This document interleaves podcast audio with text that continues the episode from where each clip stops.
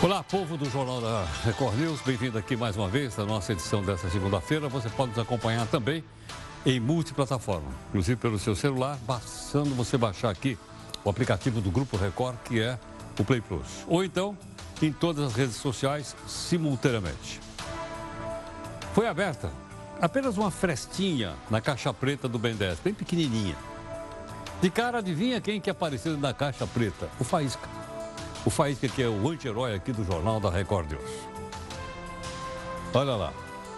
Uh, ele, ele, ele, ele conseguiu financiamento de um jatinho, esse que você está vendo aí, com juros bem baixinho.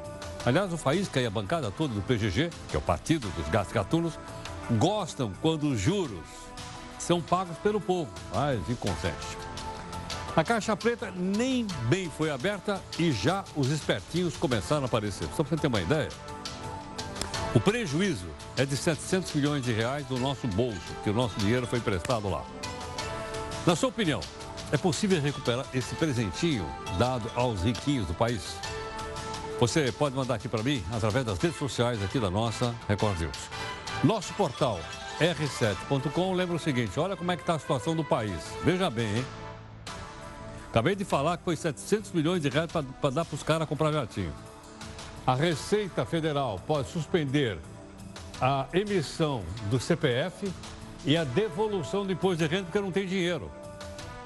A Receita não tem dinheiro nem para fazer um CPF, aquele número que todos nós temos, e olha aqui, nem devolver o imposto de renda. E aí? Como é que vai ser isso? Veja também outras notícias para você ficar ainda mais pé da vida como eu. Expulsão de Aécio Neves do PSDB começa a tramitar amanhã. O presidente do BNDES cumpre promessa e abre a caixa preta dos jatinhos comprados a juros bancados pelos contribuintes bem baixinhos. Vamos mostrar os jatinhos mais caros. A taxa cobrada de quem busca crédito imobiliário pode cair Será que vai ficar mais barato comprar a casa própria do que um jatinho? O nosso convidado vai explicar. Uma má notícia para o seu bolso. O cheque especial estaciona no maior índice em 25 anos, com juros a 322% ao ano. Não vai entrar nessa, hein? A Câmara dos Deputados começa amanhã a votar mudanças no Estatuto do Desarmamento. Mas o que é que vai mudar? A gente vai mostrar para você. Lula no PSDB Hackers invadem site do Partido Tucano e colocam a foto do ex-presidente. Imagina aí se a moda pega, hein? A gaveta do Jornal da Record News. Será que liberaram o passaporte diplomático para o ex-presidente Temer viajar para a terra da rainha? Será que ele vai passear na London Eye? Os Estados Unidos vão se tornar autossuficientes em combustível no ano que vem, graças ao xisto. Em Santa Catarina, a exploração é proibida. Mas o que é xisto? A gente vai explicar. Ônibus vão aceitar cartão de débito e crédito para o pagamento da passagem aqui em São Paulo. Na sua opinião, isso é mais prático e mais seguro ou não? Mande aqui a sua opinião para a gente, através das redes sociais da Record News, ou então aqui no meu Zap Zap, que é o 11 São Paulo. 942 128 782. Deu a louca no mundo. Na Austrália, cangurus pulam na neve. No Alasca e na Groenlândia, o gelo derrete. Um casal de franceses pode pegar uma multa de seis anos de prisão na Itália após furtarem areia. Eles pegaram 40 quilos da ilha da Sardenha. O brasileiro concorre ao prêmio da FIFA de gol mais bonito do ano. E olha, ele tem como adversário um Messi.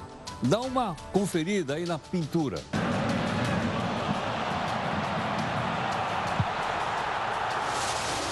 Veja aí a nossa imagem do dia. É este gari pé de valsa. Dá uns rodopios com uma professora de dança no Rio de Janeiro. Jornal da Record News em multiplataforma há pelo menos dois anos. Através dela você cobra da gente busca de isenção e busca de interesse público. Além, logicamente, participar das lives dentro do jornal.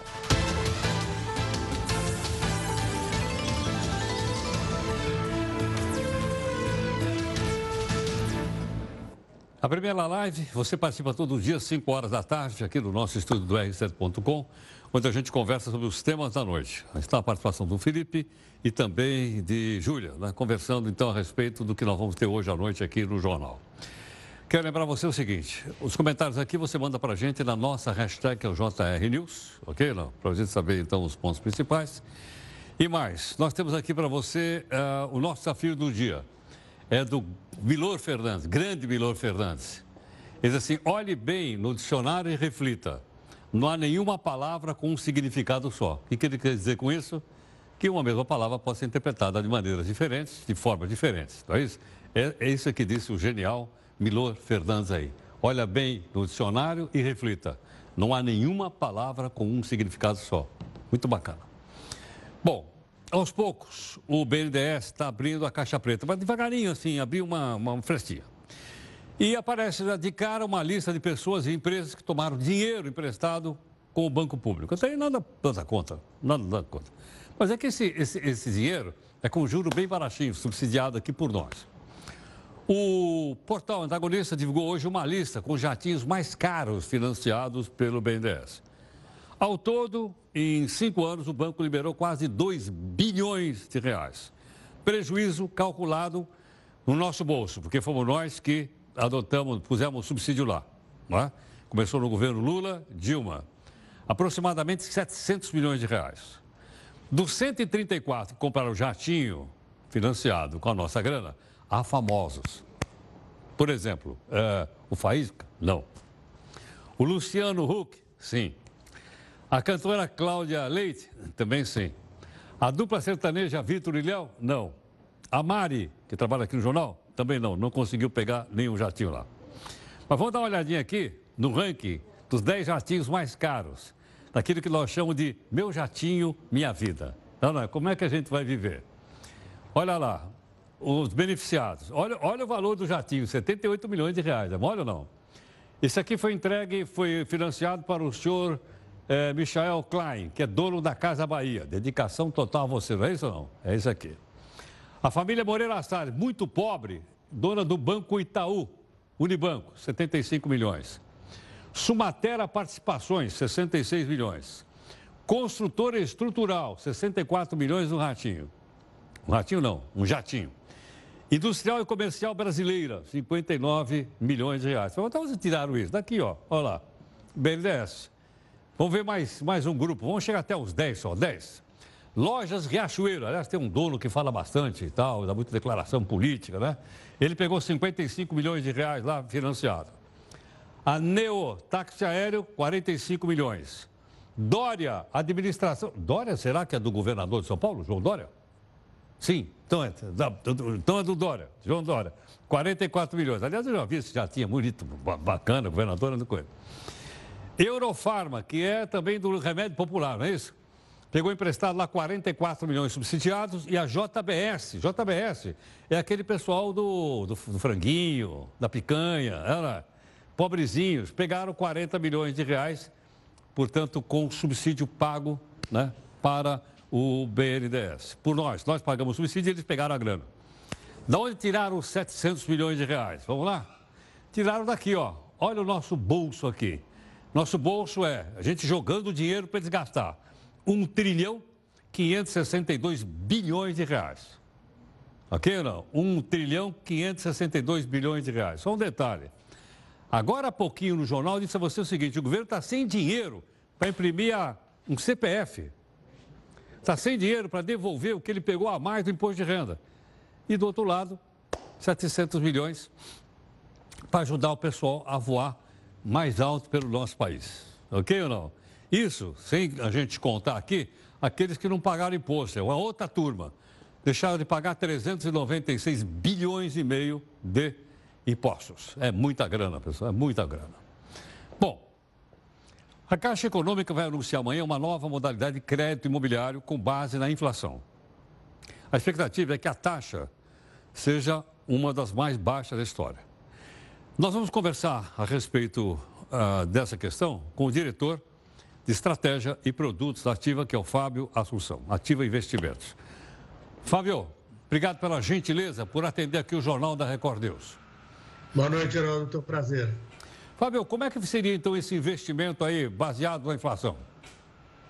Na realidade, o, o que eles estão fazendo é mudar um financiamento que hoje é uh, corrigido por TR, que na realidade é zero hoje, por um, financiamento que é baseado no IPCA. Isso é o que está anunciado, ainda não saiu a medida correta com qual a taxa, etc. Mas tende a cair bastante em relação ao que está aí hoje. Agora, é, aproximadamente, só para a gente fazer um, um, um exercício. Essa taxa de juros pode cair a 4,5%, 5% ao, ao ano? Pode, pode cair até um pouco mais do que isso. Eu fiz uma conta aqui com 4%, que mais ou menos o equivalente ao que, tem, o que se tem hoje no mercado como taxa pré-fixada. O financiamento hoje é entre 7% e 8%, uh, 8% uh, no sistema financeiro, corrigido pelo, pela TR, e dá para cair para 4%, fala, falam entre 3,5% e 5%. Agora, Fábio, então, para eu poder entender, então o juro pode cair pela metade no financiamento?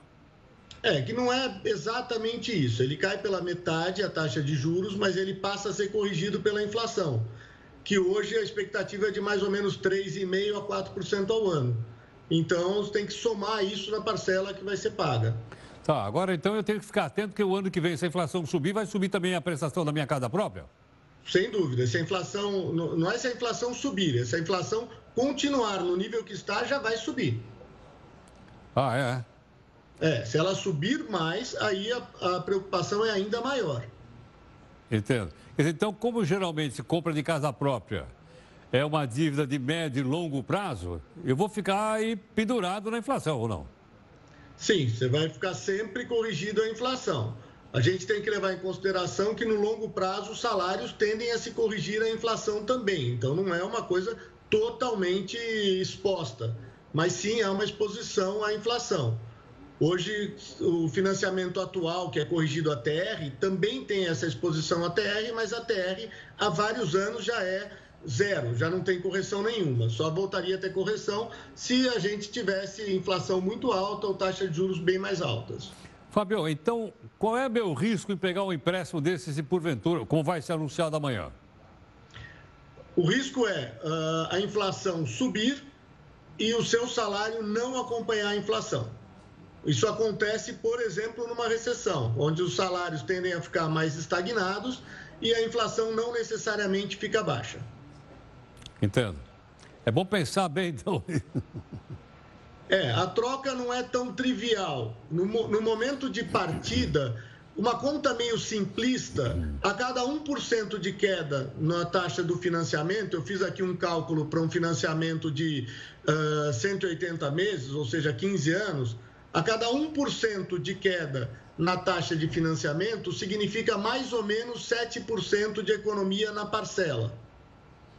Entendo. Então, se a gente está falando de uma taxa que pode cair quatro pontos, a gente está falando em algo como uma, uma prestação de 25% a 30% inferior à, à prestação atual.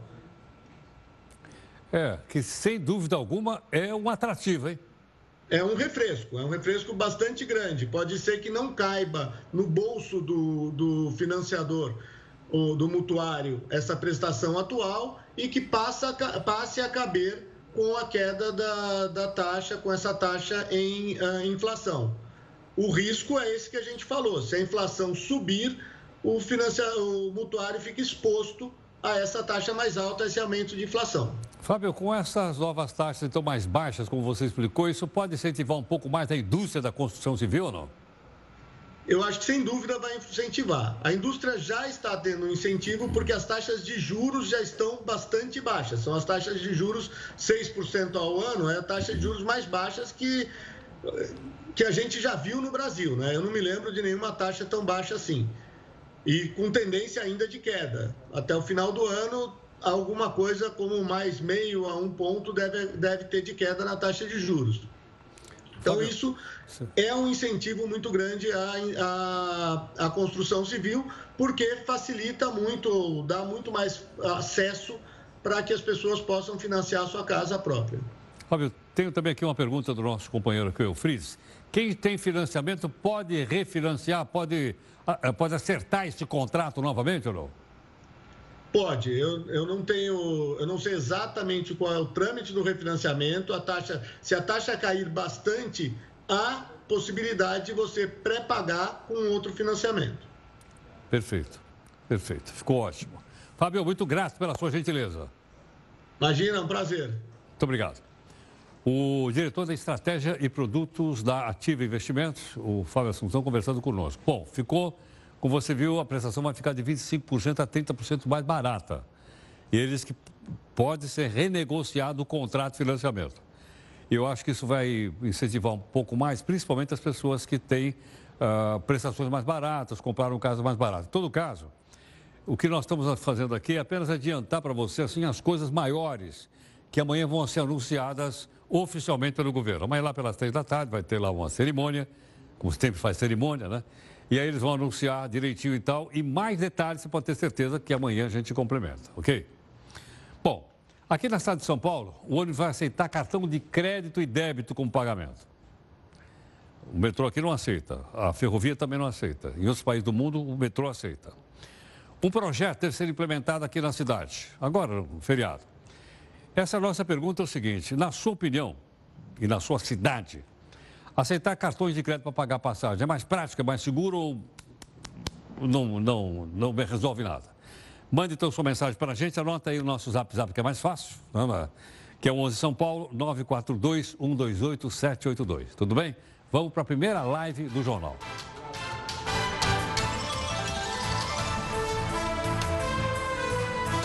Olha, deixa eu lembrar para você o seguinte: já está pronto um projeto de lei que altera as regras do chamado Estatuto do Desarmamento. Já está para ser votada amanhã na Câmara dos Deputados. Se o presidente do parlamento, ele não chama Câmara, ele chama de parlamento, é legal chamar de parlamento. Se o presidente do parlamento, o senhor Rodrigo Maia, entender, ele poderá colocar então em discussão. É muito amplo, mas eu gostaria de colocar aqui para você só três pontos que são talvez os mais polêmicos de amanhã. Vai ter debate, se tiver debate, obviamente a gente vai mostrar para você aqui. Quais são os pontos mais polêmicos? Olha lá. Projeto de lei sobre porte de arma. Principais pontos. Compra, quem vai poder comprar, quem não vai poder comprar arma, é o primeiro ponto. A posse de arma é o seguinte: eu posso ter uma arma em casa? Posso. Mas no projeto está escrito o seguinte: se eu for fazendeiro, a minha casa é a fazenda inteira. Se eu tiver uma propriedade rural, eu vou poder andar na propriedade inteira com o meu 38 aqui na cintura, porque é minha casa. Isso é que está no projeto. Porte. Porte é o seguinte, eu tenho, eu pratico o tiro-alvo, certo? Carrego uma espingarda. Como é que eu vou portar isso? Eu não posso pegar aquela espingarda, botar no braço e, e levar lá pro, na sessão de tiro, sei lá, para treinar em algum lugar. Não posso. Isso está sendo discutido também. Pode mudar. Comprovação de necessidade. Pode mudar também. Ou seja, a pessoa dizer, não, eu, eu tenho moro num lugar ermo, quero uma arma para me proteger. E, finalmente, caçadores, atiradores e colecionadores. Eu nem sabia que existia ainda caçador no Brasil, pô. Não é proibida a caça no país? Não, não. E também tem colecionadores, que é um perigo desgramado. Quando alguém faz, ah, como é que eu vou te dizer? Quando alguém faz coleção de arma, é um perigo muito grande, porque isso se espalha né? E aí, então, aqueles caras que gostam de armas, assalto, etc., para poder roubar a coleção de armas. Muito perigoso essa história. Você pode olhar aí no noticiário quantos e quantos casos uh, já aconteceram com esse negócio de, né, de colecionar. Perigoso. Bom, o Tribunal Superior do Trabalho decidiu que a empresa deve responder objetivamente em caso de acidente com o trabalhador. Por exemplo, moto ok, Léo? Mas afinal, em quais situações ela é responsável por acidentes de trabalho ou até mesmo pegar uma doença porque é, trabalhava lá? A doutora Luciana Lima Lopes, que é especialista em direito trabalhista, né, vai explicar isso aqui para a gente. Né? E a doutora Luciana está gentilmente aqui. Luciana, boa noite, obrigado pela gentileza por atender o Jornal da Record News. Eu que agradeço, Heraldo, é um prazer. Muito obrigado. Luciano, então vamos pegar o caso mais comum, que é o das motos, porque entrega pizza, entrega uh, comida, uh, pega documento para levar de um lugar para o outro, etc, etc. Né? Uh, caso haja acidente, a responsabilidade é da empresa? Se houver acidente e a pessoa for contratada para andar de moto, a responsabilidade é da empresa. Diferente, por exemplo, da pessoa receber vale transporte e por uma questão é, pessoal ela acaba resolvendo ir de moto ao trabalho. Aí a empresa não tem responsabilidade, a empresa não tem responsabilidade alguma sobre isso. Entendo. Então isso vale tanto se ele pegar uma moto para ir trabalhar, como se ele pode pegar o seu próprio carro e trabalhar e também sofrer um acidente no meio do caminho. A empresa não responde. Exato. Se ele recebe vale transporte e assina um documento para a empresa dizendo que ele quer receber o vale transporte, ir de, de ônibus coletivo, né, ou de qualquer meio de, de transporte coletivo ao trabalho, a empresa não responde. Entendo. Em que situação a empresa responde nesse trajeto entre a casa dele e o trabalho se houver um acidente?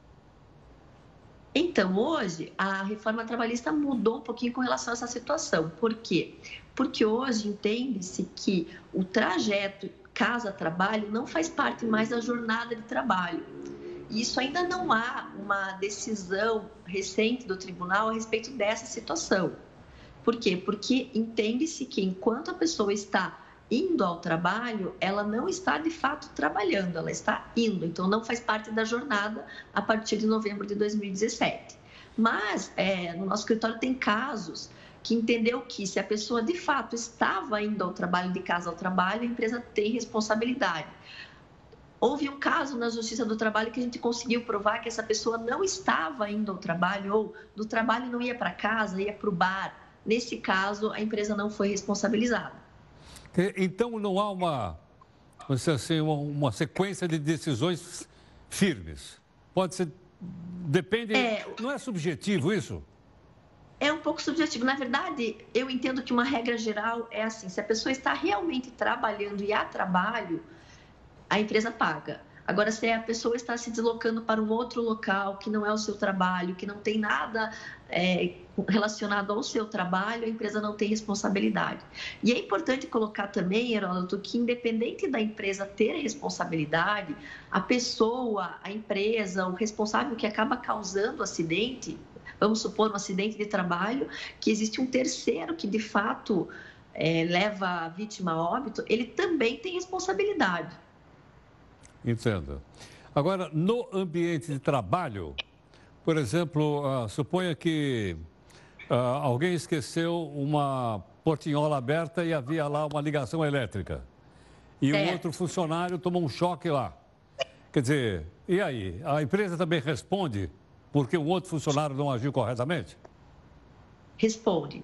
Inclusive, Herodoto, quanto a isso, é muito importante quando o funcionário ele entra no trabalho, é normal e é obrigatório que ele passe por um treinamento de prevenção do trabalho.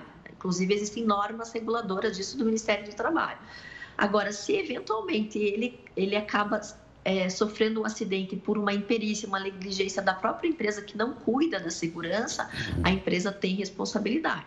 Agora, se ele também foi irresponsável, foi negligente, ele recebeu o treinamento, sabia que não poderia abrir aquela porta e abriu, a justiça entende que existe também uma responsabilidade concorrente, né? Uma responsabilidade também do trabalhador e acaba é, deixando aquela indenização um pouquinho mais suave em razão dessa situação. Agora, e se ele é obrigado a usar algum equipamento de segurança e resolve não usar aquele equipamento de segurança? Suponha que seja aquele cinto que tem que ah, para fazer um lugar, um trabalho, lugar mais alto, né? E não conecta o cinto e pode sofrer um acidente. E aí? Então, nesse caso, se ele realmente recebeu o equipamento de proteção individual, assinou que recebeu, recebeu o treinamento e não utilizou o cinto, ele está concorrendo, ele está sendo responsável pelo acidente. Claro que a empresa tem que ter fiscalização, mas a empresa também não pode ser é, totalmente responsabilizada pelo caso dele usar de negligência e até é, aceitando a possibilidade de um acidente pessoal. Agora, a empresa tem, tem obrigação de fiscalizar para saber que seus funcionários estão usando os equipamentos necessários? Tem, que inclusive algumas empresas, dependendo do número de funcionários, elas têm obrigação de ter um engenheiro do trabalho, um médico do trabalho. Então, essas pessoas, na verdade, são fiscais para verificar a questão da prevenção de acidente de trabalho. E quanto à hostilidade no local de trabalho? Muitas vezes cheiro de tinta, às vezes pó, ou às vezes calor excessivo. Então, quando a pessoa entra no, no ambiente de trabalho, ela, existem é, algumas é, normas do trabalho também que, que, que verifica essa questão da insalubridade, da periculosidade. E quem faz isso é o médico do trabalho. Então, o médico ele pode dizer para a empresa: olha, essa empresa ela tem um problema muito sério de toxinas, então as pessoas têm que usar máscara. Então, se a empresa não utiliza, não dá máscara para diminuir essa toxicidade, a empresa se responsabiliza. Mas de qualquer forma, qualquer dano ao trabalhador em decorrência do trabalho dele, com certeza a empresa vai ter responsabilidade. Agora, por exemplo, Heródoto, médico do trabalho disse que não existe nenhuma insalubridade, nenhuma situação de risco no trabalho. E a empresa confia no médico, a responsabilidade também é do médico. Inclusive, a gente sugere que as empresas contratem esses profissionais que tenham seguro de responsabilidade civil para arcar com eventuais prejuízos caso a empresa tenha algum dano em razão de uma má informação do profissional. Agora, caso um funcionário então perceba que há algum risco em algum lugar, o que, que ele faz? Ele avisa o chefe, ele faz uma, uma ocorrência? É importantíssimo ele avisar o chefe, né? Inclusive hoje, com as regras de compliance nas empresas, é muito importante que na regra, na regra de compliance esteja claro que o funcionário ele tem que avisar o RH qualquer situação de perigo. Inclusive, isso é um direito do trabalhador, está na CLT e ele tem que efetivamente fazer valer esse seu direito. Tá ok. Luciana, muito obrigado pela gentileza, por atender o Jornal Agradeço. da Foi um prazer. Obrigado. Até logo. Boa noite, muito obrigado. A doutora Luciana Lima Lopes, advogada especialista em direito trabalhista, explicando então um pouco para a gente, para que a gente possa tomar consciência dessas coisas todas e também dessa decisão da reforma trabalhista que ela explicou logo no começo, que mudou alguma coisa. Então não se considera mais o começo do trabalho o momento que o trabalhador sai de casa em direção ao trabalho. Mudou, houve uma mudança aí, conforme ela explicou agora há pouco. Mas ainda assim não há uma uma jurisprudência dos tribunais, um decide um lado, outro decide o outro. Mas uh, é, é uma novidade aí que as pessoas precisam atentar para ela também. Bom, o Tribunal Regional Eleitoral de Sergipe cassou o mandato do governador de Sergipe, cidadão chamado Belivaldo Chagas Silva. E a vice dele também foi caçada, chama-se Eliane Aquino, os dois, o parzinho. O que aconteceu? Abuso do poder político. O tribunal entendeu que o governador favoreceu a candidatura dos dois no ano passado. É verdade que ainda cabe recurso porque está no Tribunal Regional Eleitoral. Acima é o Tribunal, o Superior Tribunal Eleitoral. Ok, não? Vamos ver o que vai acontecer lá. Bom, nós temos então mais uma live para você opinar aqui. A gente gostaria que você opinasse a respeito de, de transporte de massa, né? transporte coletivo.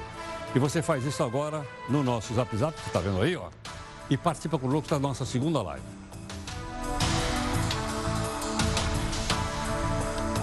Olha, o presidente Bolsonaro assinou agora há pouco uma medida provisória que transfere o COAF, lembra dele ou não? Conselho de Controle de Atividades Financeiras, do Ministério da Economia para o Banco Central. Segundo Bolsonaro, o COAF vai ser assim, uma espécie de unidade de inteligência financeira. A decisão deve ser publicada no Diário Oficial amanhã, né? e obviamente isso vai é, provocar bastantes comentários ao longo do dia inteiro, mas você já está sabendo aqui do jornal, ok ou não? Olha, quando chove muito aqui, a gente diz assim, chuva de canivete. É não é? Quando chove muito na Inglaterra, eles dizem assim, chove cats and dogs. Chove gatos e cachorros, tanta chuva que cai.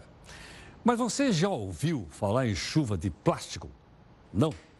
Veja aqui no texto do Eufrides Júnior. Que o plástico está por toda parte, todo mundo já sabe. Mas a novidade está na presença do plástico até na chuva. Como é que é? Um estudo publicado na revista científica Science Advances descobriu que está chovendo plástico. Ao analisar amostras coletadas no Ártico, pesquisadores encontraram fibras plásticas microscópicas na chuva. A descoberta acrescenta um novo ingrediente à discussão sobre o impacto ambiental das atividades humanas. Esse achado sugere que as partículas de plástico podem ser espalhadas pelo vento por milhares de quilômetros. Os microplásticos caem com a neve, estão por todo lado. Vários estudos já encontraram material nos mares, em rios e até em lagos. A origem seria o lixo. Isso porque mais de 90% do plástico produzido no mundo não é reciclado e se degrada lentamente em minúsculas partículas e continua no ambiente. Agora, a preocupação dos cientistas é com o consumo de microplásticos na comida e na água, com efeitos ainda desconhecidos para a nossa saúde. Para se ter uma noção, um relatório do Fundo Mundial para a Natureza mostra que ingerimos até 5 gramas de plástico por semana, o equivalente a um cartão de crédito. Estas partículas também são ingeridas por animais, especialmente os marinhos.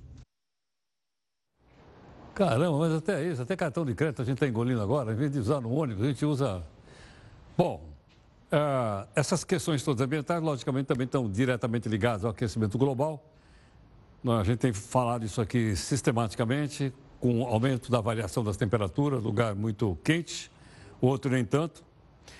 Mas essas temperaturas do planeta são responsáveis, portanto. Né? Tem um estudo aqui publicado por cientistas da Universidade de Berlim. Segundo eles, a gente vai ter mais calor, mais seco e mais chuva. Vai cair tudo assim de uma vez só. Esse, esse ecoterrorismo? Não, não é ecoterrorismo. São, logicamente, conclusões de caráter científico. Quer dar uma olhada? Dá uma olhadinha no seguinte. Esse ano está sendo um dos, ah, desde o século XIX, olha só, essa região aqui está sofrendo um calor enorme. A França teve lá coisa de 40 graus de temperatura. 40 graus é a temperatura de Manaus, tá, a França. Né? Bom, ao mesmo tempo, esse aquecimento vai nos levar da França. Vamos sair então aqui da França, que está aqui, ó. Né? E vamos levar então, vamos aqui em direção ao norte. Já mostrei para vocês isso aqui outro dia. Aqui é o Alasca. Olha, olha ele aí. Aqui está o Alasca, que, lembra que eu mostrei para vocês que os americanos compraram. Aqui é uma região normalmente muito fria, realmente muito fria. Temperatura no Alasca, trinta e tantos graus. Eu nunca imaginei, imaginei pensar o Alasca com a temperatura de trinta e tantos graus.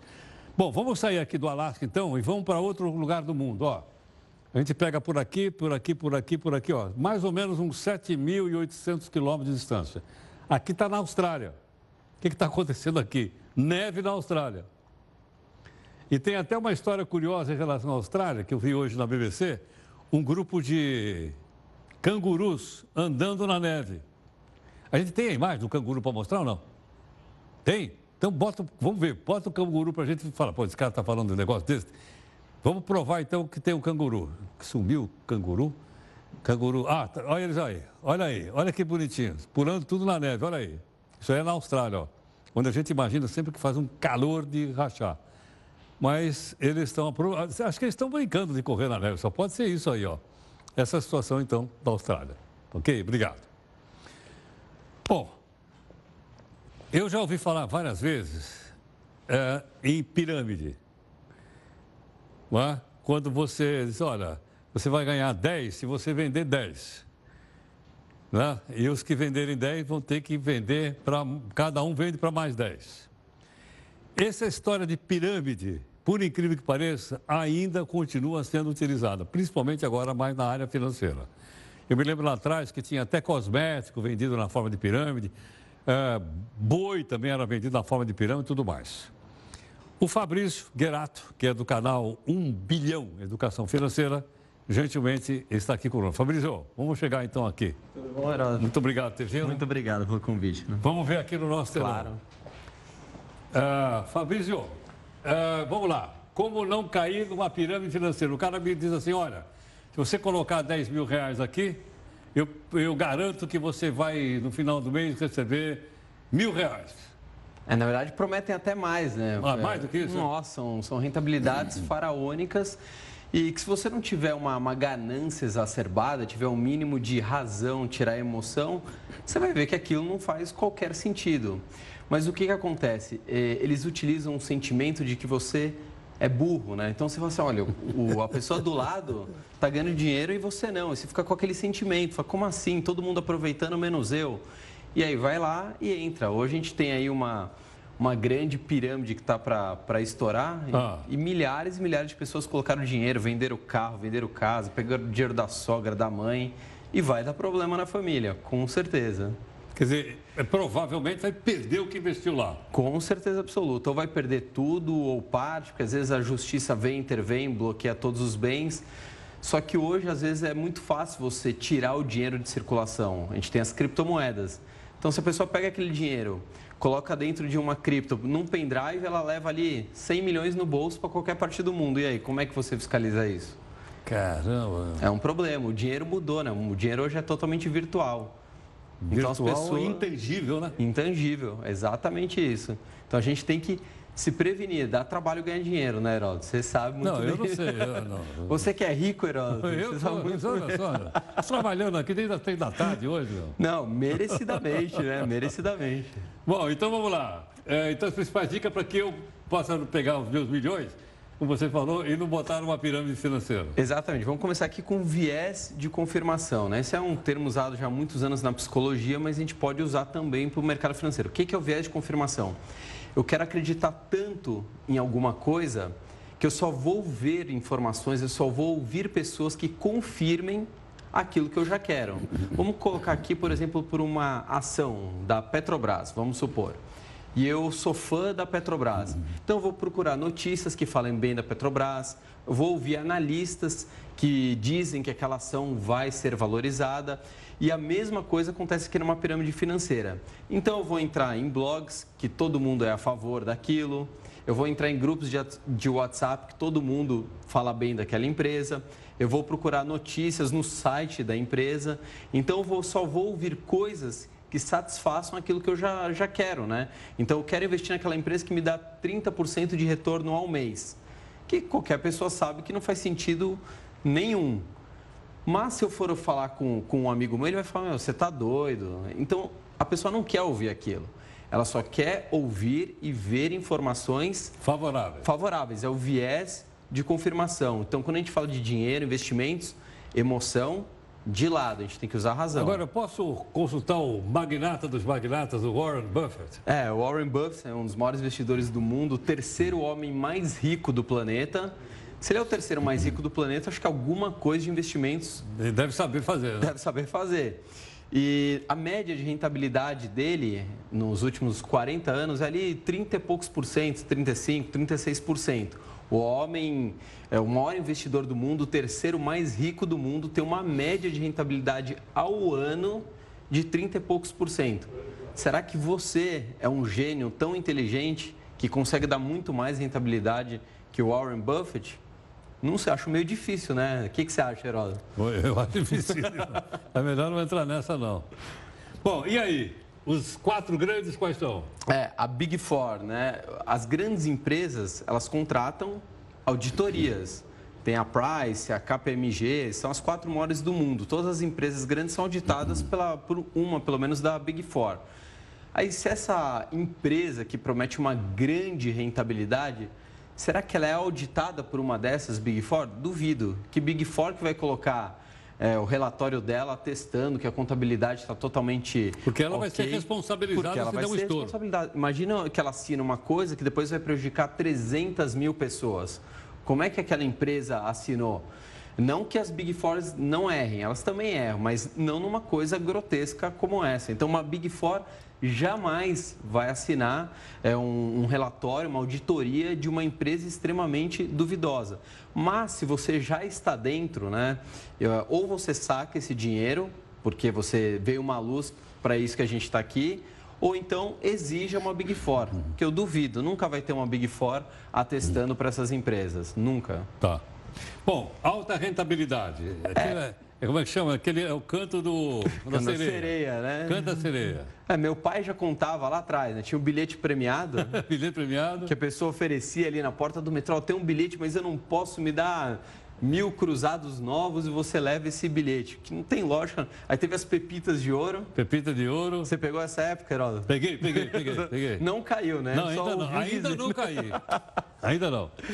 E aí vem vindo, vem boi gordo. Boi gordo eu me lembro. Boi gordo. Eu também caí, nunca entrei nessa. Você sabe o que eles faziam no boi gordo, né? Não. Eles pintavam os cupinzais da, das fazendas ah. de branco ah. e às vezes sobrevoavam com grandes investidores ou faziam takes de câmera. Parecia ah. que era um monte de boi lá embaixo, mas era cupinzal pintado de branco. Mas, a criatividade do ser humano, só que agora esses golpes viraram digitais. Hoje em dia você fala, ah, vou investir em boi gordo, talvez ninguém invista. Agora virou golpe digital. Você investe numa coisa, aí depois vem a CVM, né, dá uma... CVM é Comissão de Valor Mobiliário, Mobiliário. como se fosse o xerife do mercado financeiro. Ah. Ela que regula quem pode oferecer um investimento ou não. Só que essas empresas acabam se, disfar se disfarçando de sociedades em contas de participação para fugir da fiscalização da CVM. Aí, de repente, ela é uma empresa de serviços financeiros, a CVM vem, autua ela, ela vira uma empresa de serviços educacionais, ela vira uma empresa que vende perfumes, ela vai mudando. E aquele dinheiro fica girando. Até uma hora que surge um boato e que aquela empresa vai quebrar, vai quebrar. To, todo mundo saca o dinheiro, não tem o dinheiro para dar e realmente a pirâmide Ela quebra. quebra. É o que acontece sempre. Agora, o que quer dizer isso? O risco é proporcional ao retorno? Como assim o risco? É, isso é uma básica, uma, uma questão básica do mercado financeiro. Se você me falar assim, Fabrício, eu tenho um grande investimento que vai te dar 30% ao ano, é uma excelente rentabilidade ao ano. Aí eu vou falar, Heródoto, alguma coisa tem de risco. Para me dar essa rentabilidade alta ao ano, eu estou correndo mais risco. Sempre o risco é proporcional ao retorno ou vice-versa. Se eu tenho mais chance de ter e um se retorno... se eu for no, no, no, tesouro direto? Mas o tesouro direto é baixo risco. Baixo risco. Por isso que a rentabilidade também é menor, né? pequena, porque é baixo risco. O risco é o governo quebrar. E o governo quebrar é muito difícil, mesmo o governo brasileiro, é muito difícil o governo quebrar. Por isso, então as pessoas não fazem essa, essa analogia de uma coisa com a outra poxa, se estão me prometendo 30% ao mês e aí falam que não tem risco, não tem lógica nenhuma isso, né? Se você conseguir raciocinar, não tem nenhuma lógica. Mas o, o que, que são os investidores? Eles são gananciosos. Então, a pessoa ali conseguiu juntar seus primeiros mil reais, dois mil reais. Pessoas hoje, eu estava vendo dessa pirâmide que está para estourar, as pessoas venderam o carro que elas usavam para trabalhar e colocaram dinheiro. Só que aí tem um problema também para essas pessoas que estão envolvidas nesse, nessa grande pirâmide. Nem todo mundo que colocou dinheiro lá é bonzinho. Então já começaram a circular umas fotos na internet bem ameaçadoras. É. Então acho que eles devem estar bem preocupados. Bom, então não tem investimento sem risco. Não Algum tem. risco tem. Todo risco, mesmo uma poupança, tem um risco baixíssimo, Baixinho, mas, tem. mas tem. Agora, por exemplo, você investe na bolsa de valores. Tem risco? Tem claro. risco, claro, é renda variável, para cima e para baixo. Mas é um risco proporcional ao retorno. Então, talvez a Bolsa de Valores te dê ao ano, um ano bom, 30% em um ano, talvez até 40%. Mas o risco é proporcional à Bolsa de Valores. Agora, algo que vai te dar 1% ao dia, 3% ao dia, não tem nenhuma lógica. O que pode talvez te dar isso? Um investimento em criptomoedas tudo bem, mas investimento em criptomoedas é altíssimo risco. Claro. Você pode ganhar muito ou, ou pode perder muito. Perder muito. Isso quando investe em criptomoedas. Às vezes não investe em nada. E investir em criptomoeda, uma criptomoeda vale quanto? 25 mil? Hoje o Bitcoin está valendo, acho que 10 mil dólares, se eu não me engano, 40 mil 40 reais. mil reais. Eu não olhei a cotação essa semana, então não, não, não. Sou, mas mais ou menos isso. Mas imagina que ela vai, tem que ficar dobrando de preço a cada dois meses o Bitcoin. Isso não, não vai acontecer. Não então, vai. o brasileiro precisa parar de ser ganancioso. É isso que faz eles quebrarem. Muito obrigado, obrigado Muito obrigado. Muito obrigado. Fabrício Querato aqui conosco, ele é do canal 1 Bilhão, Educação Financeira. Né? E aí está, então, uma série de, de passos dessa educação financeira que a gente espera que tenha ajudado você. Toma cuidado aí com essa história do Bitcoin. Você ouviu o que ele falou ou não? Toma cuidado com essa história do Bitcoin. Tem gente que precisa tomar cuidado. Acho que é melhor a gente ir para a live.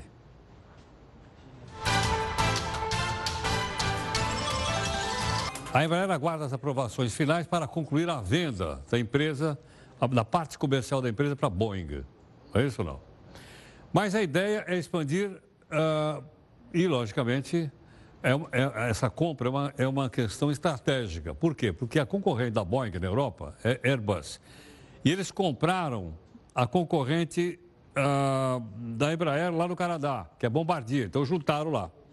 Então a Boeing, o que ela fez? Ela juntou do lado de cá, sobrava quem? A Embraer, então juntou a Boeing e a Embraer. O problema é que a Boeing está passando por maus momentos.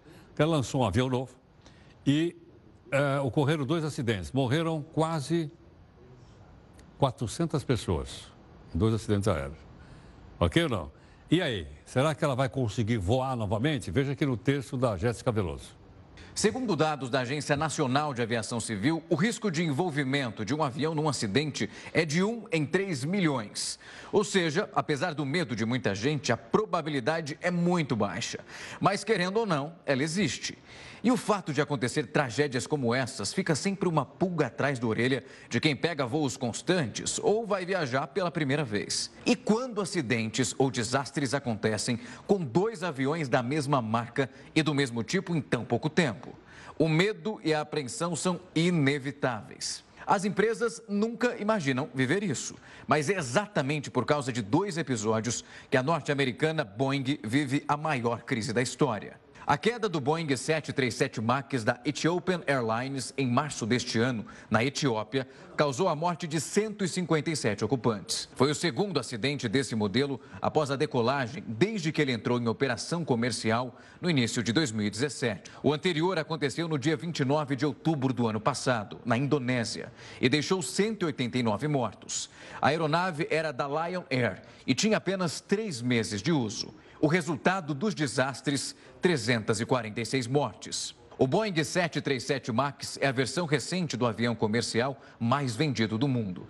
Para se ter uma ideia, esse modelo entrou em serviço há cinco décadas e é tão popular que a cada um segundo e meio aterriza ou decola de algum aeroporto do mundo. Ainda não se sabe qual a origem dos acidentes, mas pelas investigações até agora, existem semelhanças nas caixas pretas do avião que caiu na Etiópia e com o da aeronave que caiu na Indonésia. As caixas mostram que houve problemas no sistema de computação e na capacidade de controle do piloto. Mas desde que aconteceram os dois acidentes, a Boeing nunca mais conseguiu ser a mesma. A empresa vive a ameaça da série MAX deixar de existir. Tanto que os 737 MAX têm sido mantidos em terra, até que a Boeing realize as correções exigidas pelas autoridades. O avião é seguro ou não? Ele é seguro. Pode ter um problema eh, associado com a nova tecnologia embutida no 737 MAX? Pode. Se a empresa descobre isso, vai consertar. E ele vai passar a ser tão seguro quanto todos os outros 737 que tem voando hoje em dia. A empresa ainda enfrenta uma drástica queda na entrega de aviões comerciais, além do pedido de demissão de vários funcionários do alto escalão. No Brasil, a Gol anunciou a suspensão temporária dos voos com 737 MAX 8. A Boeing vive agora um momento de crise de confiança e o caminho para a recuperação pode ser longo. Olha, as caixas pretas, na verdade, a caixa preta é, é, uma caixa preta vermelha. Vermelha não, cor de laranja, você viu, né? Chama caixa preta porque chama caixa preta, mas a cor é alaranjada. Foram encontradas e ainda estão sob investigação. Mas não existe nenhuma informação oficial sobre o motivo das quedas e se há alguma relação entre elas ou não que eu vi aí no noticiário é de que é, foi um problema no software que mantém o avião. A CNN mostrou o avião, subia descia, subia descia, o piloto não conseguia uh, controlar. Ok? Bom, vamos falar um pouco do Corinthians. As meninas do time do Corinthians estão dando um show de futebol nacional. Nesse domingo, elas ganharam da Ferroviária por 4 a 0 pelo Campeonato Paulista. O time bateu recorde mundial de vitórias consecutivas. São 27 jogos. Com isso, o Corinthians se iguala ao time masculino do The New Saints, do país de Gales, que está no Guinness Book, com a equipe de maior sequência de vitórias do futebol mundial. A pergunta que fica é o seguinte: as meninas também vão entrar aí para o livro dos recordes? Sendo corintiano, eu acho que sim. Né? Aliás, eu vi hoje esse jogo do Corinthians na rede internacional de televisão CNN. Tá certo ou não? Isso é para deixar as outras torcidas com água na boca. Obrigado aqui pela sua gentileza em nome da nossa equipe de técnicos jornalistas. Né? Tem a live agora às 10 da noite. Uh, para você nos acompanhar. E hoje, muitos moradores ficaram assustados. O tempo fechou aqui, mas fechou mesmo. Três da tarde estava tudo escuro aqui. Mas os meteorologistas encontraram o motivo. Uma frente fria trouxe a fumaça de queimadas da região centro-oeste e Amazônia. Queimaram tanto que fez o dia virar noite.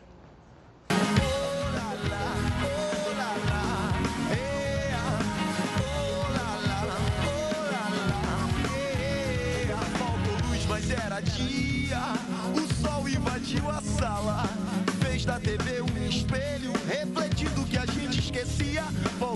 mas era dia, dia. Faltou luz, mas era dia, dia, dia. O som das crianças brincando nas ruas como se fosse um